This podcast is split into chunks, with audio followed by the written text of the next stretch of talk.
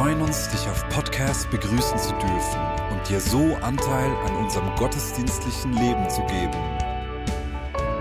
Wir danken dir für jede Form des Mittragens. Mit einer Online-Spende auf der Website kannst du die Vision der Vineyard Bern finanziell unterstützen. Wir wünschen dir viel Inspiration beim Hören der Botschaft und Gottes Segen.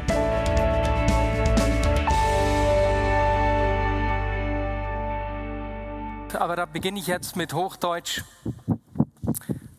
Ich kann nicht wedeln. Ich, ich habe eigentlich gehofft, dass es noch Prospekte von der Pfingstkonferenz hat, weil die haben eine schöne Größe, damit man sich schön kühle Luft zufächern kann. Die sind aber schon entsorgt, weil ja die Pfingstkonferenz hinter uns ist. Deswegen habe ich einen Nouvelle Perspektive Flyer genommen. Und das hat auch seinen Grund. Und zwar haben wir heute zwei Personen bei uns im Gottesdienst. Jetzt weiß ich auch, weswegen ich den Einzahlungsschein hatte. ja, da kannst du mir die Namen noch so aufschreiben, wenn ich es dann unten lasse. Aus Togo sind Yaoze und Edem bei uns. Merci beaucoup pour être ici, pour nous visiter, pour nous aider de, de, de bénir les gens à Togo, côte à côte, vous avec nous. Et c'est super de vous avoir ici. Est-ce que vous pouvez vous lever? Das sind unsere Projektverantwortlichen.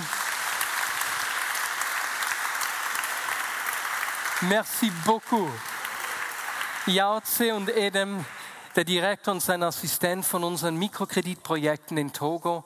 Und es ist einfach super, dass ihr bei uns sind, seid und dass wir Seite an Seite äh, uns verschenken können und erleben können, wie Gott uns braucht, um den Menschen in Togo ein Segen zu sein. Wow. Merci beaucoup. Ja. Die Pfingstkonferenz, mir geht's wie David, ich bin sowas von begeistert. Ähm, und ich sage euch gerade, ich sage euch auch gleich weswegen, ich werde heute eine, eine Predigt halten, in der ich eigentlich eine Zusammenfassung der Pfingstkonferenz machen will. Denn die Konferenz hat wie ein prophetisches Bild der Gemeinde und des Wirkens der Gemeinde in die Gesellschaft gegeben, das mir unglaublich gefällt.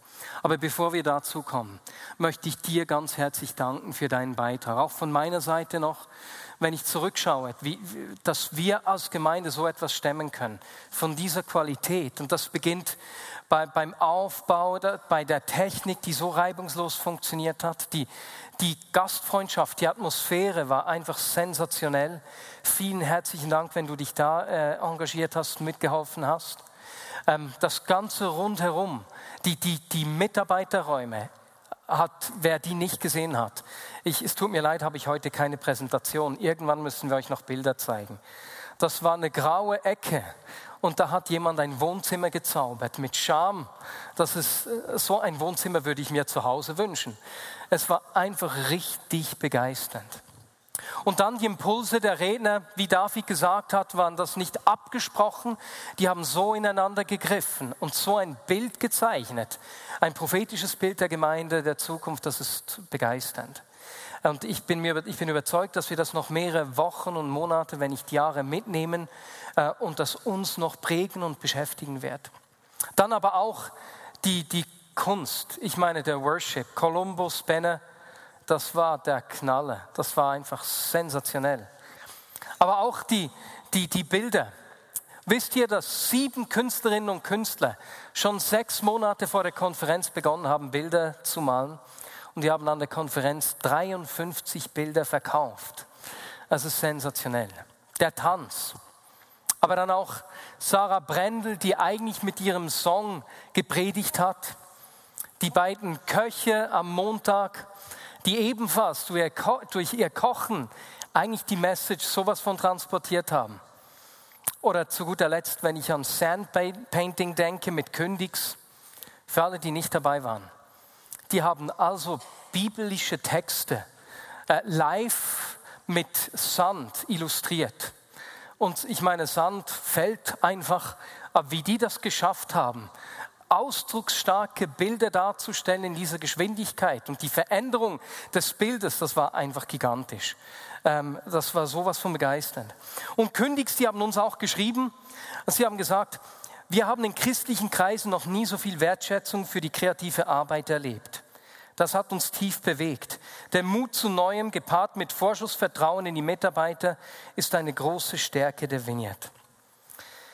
Und es war einfach so begeisternd und ich möchte dir von Herzen danken für deinen Beitrag, dass wir als Gemeinde sowas stemmen können, das zum Segen für den ganzen Leib in der Schweiz wird. Und vielleicht fragst du dich, gut, ich habe selbst gar nicht persönlich mitgeholfen. Weißt du, wenn eine Ärztin im Operationssaal steht, dann hat sie auch einen Mann, der sich zu Hause um Sachen kümmert und der genauso Anteil hat an ihrem Wirken wie, wie die Menschen, die direkt im Operationssaal stehen. Deswegen vielen herzlichen Dank auch von meiner Seite. Und so möchte ich heute darüber sprechen, was ich mitnehme von der Pfingstkonferenz. Es wird äh, im Großen und Ganzen eine Botschaft von Bill Johnson von Samstagmorgen sein, die ich äh, etwas ergänze und mit den anderen Beiträgen, die für mich wie so, ein, wie so ein Bild zeichnete Gemeinde, wie ich gerade in der Einleitung gesagt habe. Ein Bild der Gemeinde und wie sie in die Gesellschaft hineinprägt, die mich richtig begeistert. Jetzt diese Botschaft, das war ja nicht einfach ein prophetisches Bild, das aus dem Nichts kommt, auf ein weißes Papier, sondern wenn ich, wenn ich die Bern anschaue, dann leben wir einige dieser Dinge schon. Und es ist, wie ich am Anfang der Konferenz am Freitagabend illustriert habe, als ich eine Pflanze, so eine Erdbeerstaude mitgenommen habe. Als meine Frau die gekauft hat, war da noch nichts sichtbar. Am Konferenztag hat es so eine weiß-grüne Erdbeere dran. Die war noch nicht reif, die war noch nicht süß, aber man hat gesehen, das ist eine Erdbeere. Und weil meine Frau und Sophie diese Staude gepflegt haben, konnten wir diese Woche richtig viele, ich glaube fünf, sechs Erdbeeren schon essen, die richtig schön äh, reif, rot und süß waren. Und genauso ist es mit diesem Bild auch. Das Bild, der, äh, das an der Pfingstkonferenz gemalt wurde. Es zeigt uns ein prophetisches Bild der Gemeinde, das wir in Stücken bereits sehen und das hier bei uns noch reifen wird. Und dieses Bild beginnt damit, dass Gottes Absicht von Anfang an war, die ganze Schöpfung durch sein Volk zu segnen. Als Gott einen Bund mit Abraham geschlossen hat, war dies seine Zusage an Abraham. Durch dich sollen alle Völker der Erde gesegnet werden. Als du dich Jesus zugewandt hast und Teil seiner Familie geworden bist, ist diese Zusage auf dich übergegangen. Gott will durch dich die ganze Schöpfung segnen. Das heißt, jeden Menschen, jede Familie und jeden Bereich unserer Gesellschaft. Und ich möchte, dass wir das einander sagen, ganz einfach, weil Worte Kraft haben und das gut tut, solche Wahrheiten auch zu proklamieren. Gott will die ganze Schöpfung durch dich segnen. Lass uns das sagen und in einer genügend großen Lautstärke. Wir wiederholen das, bis es mir laut genug ist.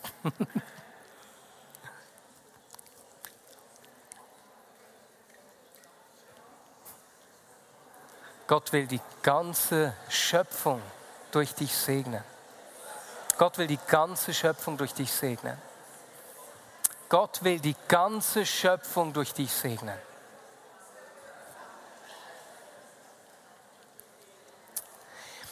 Jetzt, wenn wir uns die Pfingstkonferenz vor Augen führen, dann ging es eigentlich die ganze Zeit darum, wie das genau geschieht. Das war eigentlich wie der rote Faden äh, durch die Pfingstkonferenz. Bill Johnson hat am Anfang Bezug genommen auf das Reformationsjubiläum. Und er hat aus persönlicher Verbindung zu äh, der äh, Reformation in Genf so einige Worte über die Genfer verloren und hat gesagt, wie die Reformatoren nicht nur einen Blick fürs Geistliche hatten. Ihre Ideen waren nicht einfach nur geistlicher Natur, sondern wenn wir zurückschauen, sehen wir, dass sie eine Ahnung, ein Verständnis hatten, wie die Gesellschaft funktioniert. Wir denken an Bildung, wir denken beispielsweise an, an die Wirtschaft. Und ich, ich habe ja Betriebswirtschaft studiert und da haben wir auch einen Autoren, Schweizer Autoren Max Weber, gelesen, der Ende des 19., Anfang des 20. Jahrhunderts gesagt hat, dass der schweizerische Arbeitsethos auch auf diese Reformation zurückzuführen sei. Mit anderen Worten, was die Reformatoren gemacht haben, ihre Ideen, hatten Einfluss auf eine ganze Gesellschaft. Gott hat ihnen Zugang geschenkt zu den Menschen, die das Wertesystem unserer Gesellschaft damals geprägt haben. Und daraus ist ein Segen entstanden, von dem wir noch heute profitieren, das noch heute Einfluss hat auf uns. Sie haben einen Segen über viele Generationen hinweg zurückgelassen. Und genauso will Gott uns brauchen, um unsere Gesellschaft, um die Menschen um uns herum zu segnen. Und zwar auch hier in jedem Bereich des Lebens. Gott hat Menschen in deinen Einflussbereich gestellt, Menschen, die dir vertrauen, Menschen, die dir zuhören, denen er durch dich seine Güte und seine Größe zeigen will. Denn er wünscht sich viel mehr als du und beispielsweise dein Nachbar, dass es ihm gut geht, dass seine Ehe stark ist. Gott wünscht sich viel mehr als dein Chef beispielsweise, dass es dem Geschäft gut läuft, dass es erfolgreich ist. Er wünscht sich viel mehr als deine Freunde, sich selbst und du deinen Freunden, dass ihre Kinder stark werden. Und so will Gott uns heute Menschen in unser Einflussgebiet stellen, denen wir seine Liebe, seine Größe und seine Güte zeigen. Und wer weiß, vielleicht werden auch darunter Menschen sein, die unsere heutige Gesellschaft prägen und formen, sozusagen die Könige unserer Zeit. Und das geschieht, indem er uns zeigt, wie seine Welt funktioniert, wie das Leben in seiner Welt im Reich Gottes ausgestaltet ist. Er will uns erfahren lassen, wie die Werte und Prinzipien des Reiches Gottes aussehen. Beispielsweise gibt es im Himmel ja keine Armut, keine Ausbeutung und keine Krankheit. Alles Dinge, mit denen wir immer wieder zu kämpfen haben. Dinge, die uns fordern und oftmals überfordern. Oder so gibt es im Himmel beispielsweise keine Minderwertigkeit, denn jeder erkennt das große Ja von ihm über sein Leben. Im Himmel gibt es auch äh, keine Selbstbezogenheit. Denn jeder ist so eingenommen von seiner Größe und Güte, dass seine Gedanken und seine Pläne automatisch in den Mittelpunkt rücken. Und je mehr wir von dieser Realität des Himmels, des, des Lebens in seiner Gegenwart äh, verstehen, desto mehr sehen wir, was die Bibel das Reich Gottes nennt. Wenn das taube Ohr eines Menschen geöffnet wird, erfährt er das Reich Gottes. Wenn eine Beziehung Versöhnung erlebt, ebenso, denn im Himmel gibt es keine zerbrochenen Beziehungen. Wenn ein Mensch seine Bedeutung erfasst, wird das Reich Gottes in ihm sichtbar, denn jeder ist mit einer einzigartigen Bestimmung geschaffen. Und weißt du, in seiner Gegenwart gibt es so viel, wonach sich die Menschen um dich und mich herum ausstrecken, wonach sie sich sehnen. Und wie Bill Johnson gesagt hat, dort wo wir seine Nähe, das Wesen des Reiches Gottes verstehen, hebt Gott den Schleier, der die Kirche von der Gesellschaft trennt und wir werden zum Segen für die Menschen um uns herum. Jetzt an der Konferenz haben wir mehrere biblische Texte angeschaut, die uns das Verständnis genau dafür schärfen, die uns das etwas näher erklären. Und ich möchte heute eine dieser Texte aufnehmen. Wenn du an der Pfingstkonferenz warst, kriegst du diese Woche noch eine Mail mit dem Link, damit du dir die Podcasts anschauen kannst. Wenn du nicht dabei warst, dann schau unbedingt, dass du noch dazu kommst. Es lohnt sich da wirklich. Aber die Geschichte, die ich heute aufnehmen möchte, ist die von König Salomo. Äh, äh, am Ort, wo wir in diese Geschichte einsteigen, wo wir einige Aussagen anschauen, ist Salomo gerade König geworden. Sein Vater war sein Vorgänger. Unter, den, unter der Herrschaft seines Vaters hat sich Israel richtig ausgebreitet. Sie haben Segen erlebt als ganzes Volk. Und, zum, und unter Salomo, was er zurzeit noch nicht weiß, wird dieser Segen noch zunehmen. Als Salomo selbst zum König wird, ist er noch ein Jugendlicher, ein Kind. Eines Nachts geschieht etwas Sonderbares. Gott erscheint ihm im Traum und sagt ihm, dass er sich wünschen könne, was er, was er will. Und das tut er auch. Und während er schläft, sagt Alomo zu Gott, das lesen wir in 1. Könige 3, Verse 7 bis 10, Herr, du hast mich zum König gemacht, aber ich bin im Grunde noch ein Kind, das nicht weiß, was es tun soll. Schenk deinem Diener ein gehorsames Herz, damit ich dein Volk gut regiere. Und dann lesen wir, dem Herrn gefiel, dass Salomo ihn um Weisheit gebeten hat. Jetzt, wenn ihr schon nur mal hier beginnt, dann sehen wir, dass Salomo sich seiner Bedeutung bewusst war. Und er war sich genauso bewusst, dass er diese Aufgabe nicht ohne die Hilfe Gottes erfüllen könnte. Wenn ich daran denke, dass wir ein Segen für die ganze Schöpfung sein sollten, dann kann ich mir vorstellen, dass wir uns auch überfordert fühlen können davon. Ich hatte vor einigen Jahren so ein persönliches Erlebnis. Ich war im Auto am Fahren und habe empfunden, dass Gott zu mir spricht. Und er sagte, Marius, ich will dich brauchen, um Großes zu tun. Da war nicht konkrete, aber meine Reaktion, weißt du, wie dir war? Oh, weswegen ich? Ich bin doch so ein kleiner. So doof. Salomo hat sich hier nicht selbst drunter gemacht. Salomo war sich seiner Bedeutung bewusst. Bill Johnson hat an der Konferenz schön gesagt, sich selbst klein zu machen ist eigentlich das falsche Demut. Falsche Demut, wo wir uns herunterspielen, unsere Bedeutung runterspielen, führt uns nicht in unsere Bestimmung, sondern hält uns davon ab. Wahre Demut führt uns in die Bestimmung. So will er durch uns die ganze Schöpfung segnen. Wir sind bedeutungsvoll. Salomo hat das verstanden und hat gleichzeitig seine eigenen Grenzen gesehen. Und deswegen bittet er um Weisheit. Und das ist auch wieder spannend. Er kann sich alles wünschen, aber er bittet Gott um etwas, wovon nicht er profitiert, sondern die Menschen um sich herum. Das ganze Volk. Ich finde das unglaublich. Er bittet für etwas zum Wohl der Menschen um ihn herum. Und ganz ehrlich, die Gaben, die Fähigkeiten, die Gott uns schenkt, die Gunst, den Segen, den er uns gibt, gibt er uns nicht für uns selbst. Wir sind manchmal herausgefordert, diese Dinge für uns zu wollen. Na, unsere Fähigkeiten, wo ich gut bin, um unser Selbstwertgefühl damit aufzupolieren um unsere Identität daraus zu ziehen aus unserem Tun, aber die kann nicht aus meinem Tun oder meinem Erfolg kommen.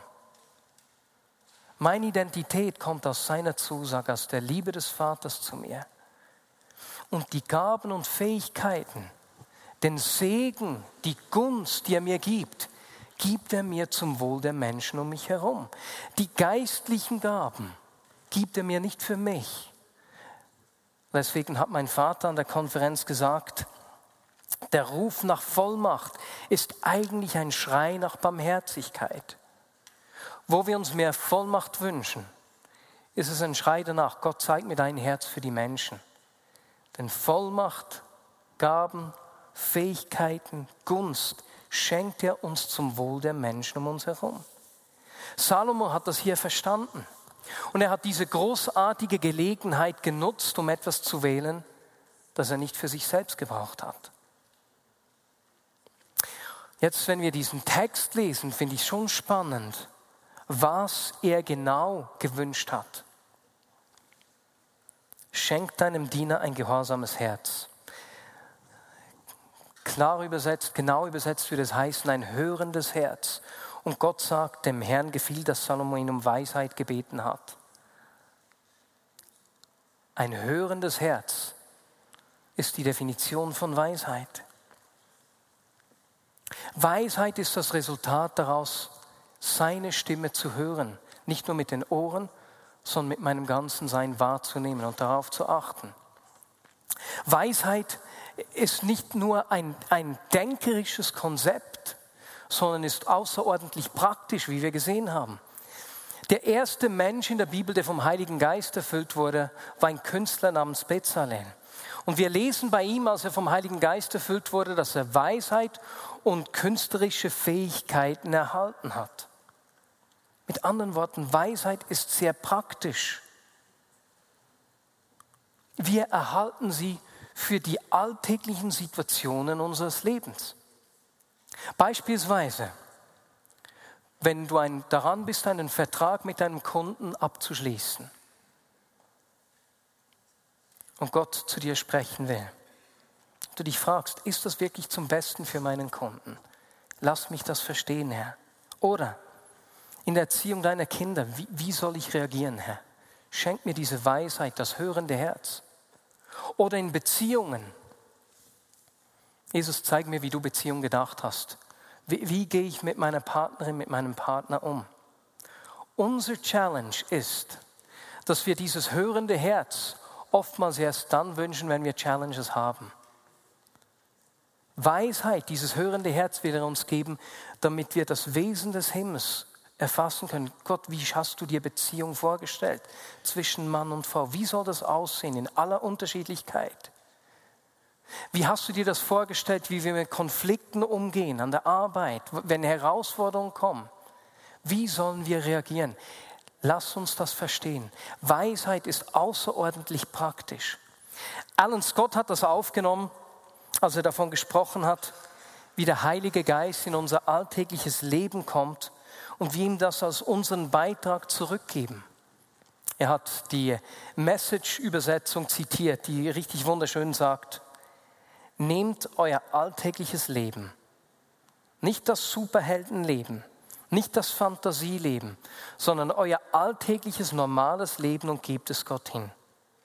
Nehmt eure Leben, indem ihr esst, schlaft und arbeiten geht und gebt es Gott als Opfer. Und genau das tut Salomo, als er Gott um Weisheit bittet, um das Volk gut führen zu können. Und Gott gibt ihm, worum er bittet. Er hält diese Weisheit für seinen Alltag. Und was danach geschieht, ist, dass das ganze Volk unglaublichen Segen erlebt. Das Volk Israel, das noch unter seinem Vater und schon zuvor seit Jahrhunderten dauernd in Kriegen war, dauernd bedrängt war durch Feinde, erlebt eine Zeit des unglaublichen Friedens, eine Zeit des Wohlstands. Und weil Salomo eine so weichherzige Entscheidung getroffen hat, nicht auf sich selbst geschaut hat, nicht für sich selbst was gewünscht hat, gibt ihm Gott auch alles andere dazu. Und die Auswirkung war, dass es den Menschen darum herum aufgefallen ist. Es hat sich herumgesprochen. Und dann geschieht das Unfassbare. Wir lesen es in 1. Könige 5,14. Die Könige aller Völker schickten ihre Gesandten, damit sie der Weisheit Salomos lauschen sollten. Stell dir vor, es hat Menschen angezogen. Bill Johnson hat geschildert, wie, das, äh, wie die Situation der Königin der damaligen Zeit war. Ich mache einen anderen Sprung. Karl und ich waren in unserem ähm, wenn man heiratet, geht man in die Flitterwochen. Wir waren in unseren Flitterwochen in Irland, ganz andere Zeitepoche. Wir waren dort in einigen Burgen und das ist unglaublich. Da, da kommt man kaum rein, das hat keine Tür, richtigen Türen. Es ist alles auf Schutz ausgerichtet.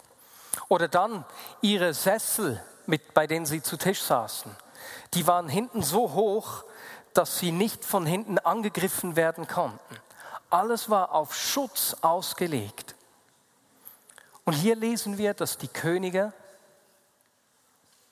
zu Salomo gekommen sind, um von seiner Weisheit zu hören.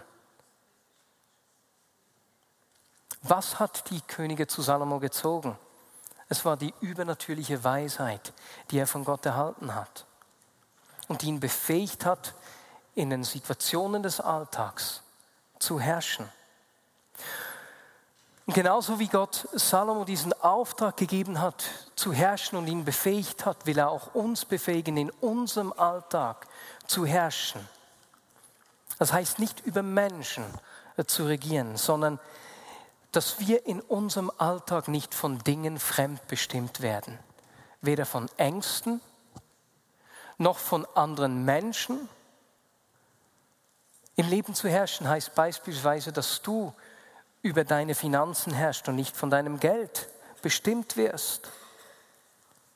Es heißt beispielsweise, dass du nicht ein Sklave deiner Arbeit bist, ausgeliefert, sondern dass du deine Fähigkeiten nutzt, um ihn zu ehren. Und so weiter und so fort. Und weißt du, dort, wo, wo wir das erfahren, wird das Menschen in deinem Umfeld anziehen. Denn seien wir ehrlich, auch dein Nachbar oder dein Arbeitskollege, der von Jesus nichts wissen will, wenn er eine Krise in der Ehe hat und sieht, wie ihr, wenn ihr Krach habt, wieder zusammenfindet, dann kommt er und will wissen, wie er das macht. Dann will er das Geheimnis wissen. Oder Bill Johnson hat ein schönes Beispiel äh, verwendet. Einige von uns haben die ausgesprochene Fähigkeit, Kinder großzuziehen. Darunter würde ich beispielsweise meine Frau zählen. Es ist so schön, jeweils zu sehen, wie sie mit unserer Tochter umgeht. Und ich versuche das zu le lernen. Ich kann so ein bisschen, so, aber nie so gut wie sie. Und sie hat diese ausgesprochene Fähigkeit. Und stell dir vor, du hast Freunde, die Jesus nicht kennen, die kein Interesse an ihm haben, aber die sehen, wie deine Kinder zu dir hochschauen. Und selbst gehen sie jeden Abend mit Schmerzen ins Bett, weil ihre Kinder schlechte Entscheidungen treffen, weil sie rebellieren. Wenn wir die Dinge, die Gott uns anvertraut hat, zum Segen der Menschen um uns herum einsetzen, dann wird dieser Segen durch uns sichtbar. Und so zieht, gibt Gott uns Menschen in unser Einflussgebiet, denen wir ein Segen sein können. Dort, wo wir lernen, in diesen alltäglichen Situationen zu verstehen und zu sehen, wie das Leben in der Gegenwart Gottes funktioniert, wird seine Gegenwart und seine Kraft im Leben der Menschen um uns herum sichtbar. Das ist die Art und Weise, wie wir ihnen ein Segen sein können. Und dort, wo wir diese göttliche Weisheit in den Alltagssituationen erhalten, gibt es uns Zugang zu Menschen um uns herum. Gibt Gott uns Einfluss bei Menschen um uns herum. Jetzt, wenn wir uns verschenken, tun wir das ja nicht weil wir unsere Städte für Jesus einnehmen wollen. Nicht, weil wir herrschen wollen. Weißt du noch, was Jesus gemacht hat? Gerade im Satz, nachdem er von sich gesagt hat, mir wurde alle Macht gegeben im Himmel und auf Erde. Er war sich seiner Bestimmung, er war sich seiner Macht bewusst und als nächstes hat er sich ein Tuch umgebunden und hat seinen Jüngern die Füße gewaschen. Und genau so wollen wir den Menschen um uns herum dienen. Und ich bin so dankbar, in einer Gemeinde mit Menschen zu leben, die das so umarmen. Und ich wünsche mir, dass wir für diese Stadt, für dieses Land zu einem unglaublichen Segen werden. Ich wünsche mir, wie wir das hier gesehen haben, dass Gott Könige der heutigen Zeit in dein Einflussgebiet stellt die dir, die von dir gesegnet werden wollen. Lasst uns dafür beten. Und ich möchte zuerst beten, wenn du dich schwer tust zu verstehen, dass Gott durch dich die ganze Schöpfung segnen will. Sei es, weil du Ängste hast, sei es, weil du dir das selbst nicht zutraust. Wer hat Mühe zu umarmen, dass Gott durch dich die ganze Schöpfung segnen will? Halt doch einfach schnell deine Hand hoch. Und dann wollen wir schnell dafür beten. Und Jesus, als Leiter dieser Gemeinde umarme ich diesen Segen, den du durch uns freisetzen willst. Diese Verheißung, die auf Abraham liegt und die an uns weitergegangen ist. Jesus, wir wollen ein Segen sein für die Menschen in unserem Einflussgebiet. Jesus, gerade die Menschen, die, die sich schwer tun, das zu umarmen, aus welchen Gründen auch immer. Jesus, ich bitte dich, dass du zu, nicht nur zu ihrem Kopf sprichst, im Kopf können wir das ja manchmal noch verstehen, sondern zu ihren Herzen. bitte dich, dass du diese Bestimmung richtig in den Herzen zugänglich machst. Und Jesus, ich bete, dass du im Leben von Menschen in der Vignette Bern, dass du Menschen stellst, die Verantwortung in dieser Gesellschaft haben und Wertesysteme der heutigen Gesellschaft prägen. Zeig du uns, wie wir unseren Nachbarn, unseren Arbeitskollegen, unserer Familie, unseren Freunden dienen können. Zeige du uns die Realität deines Reiches und was das praktisch im Leben, in unserem Alltagsleben bedeutet, Herr. Amen.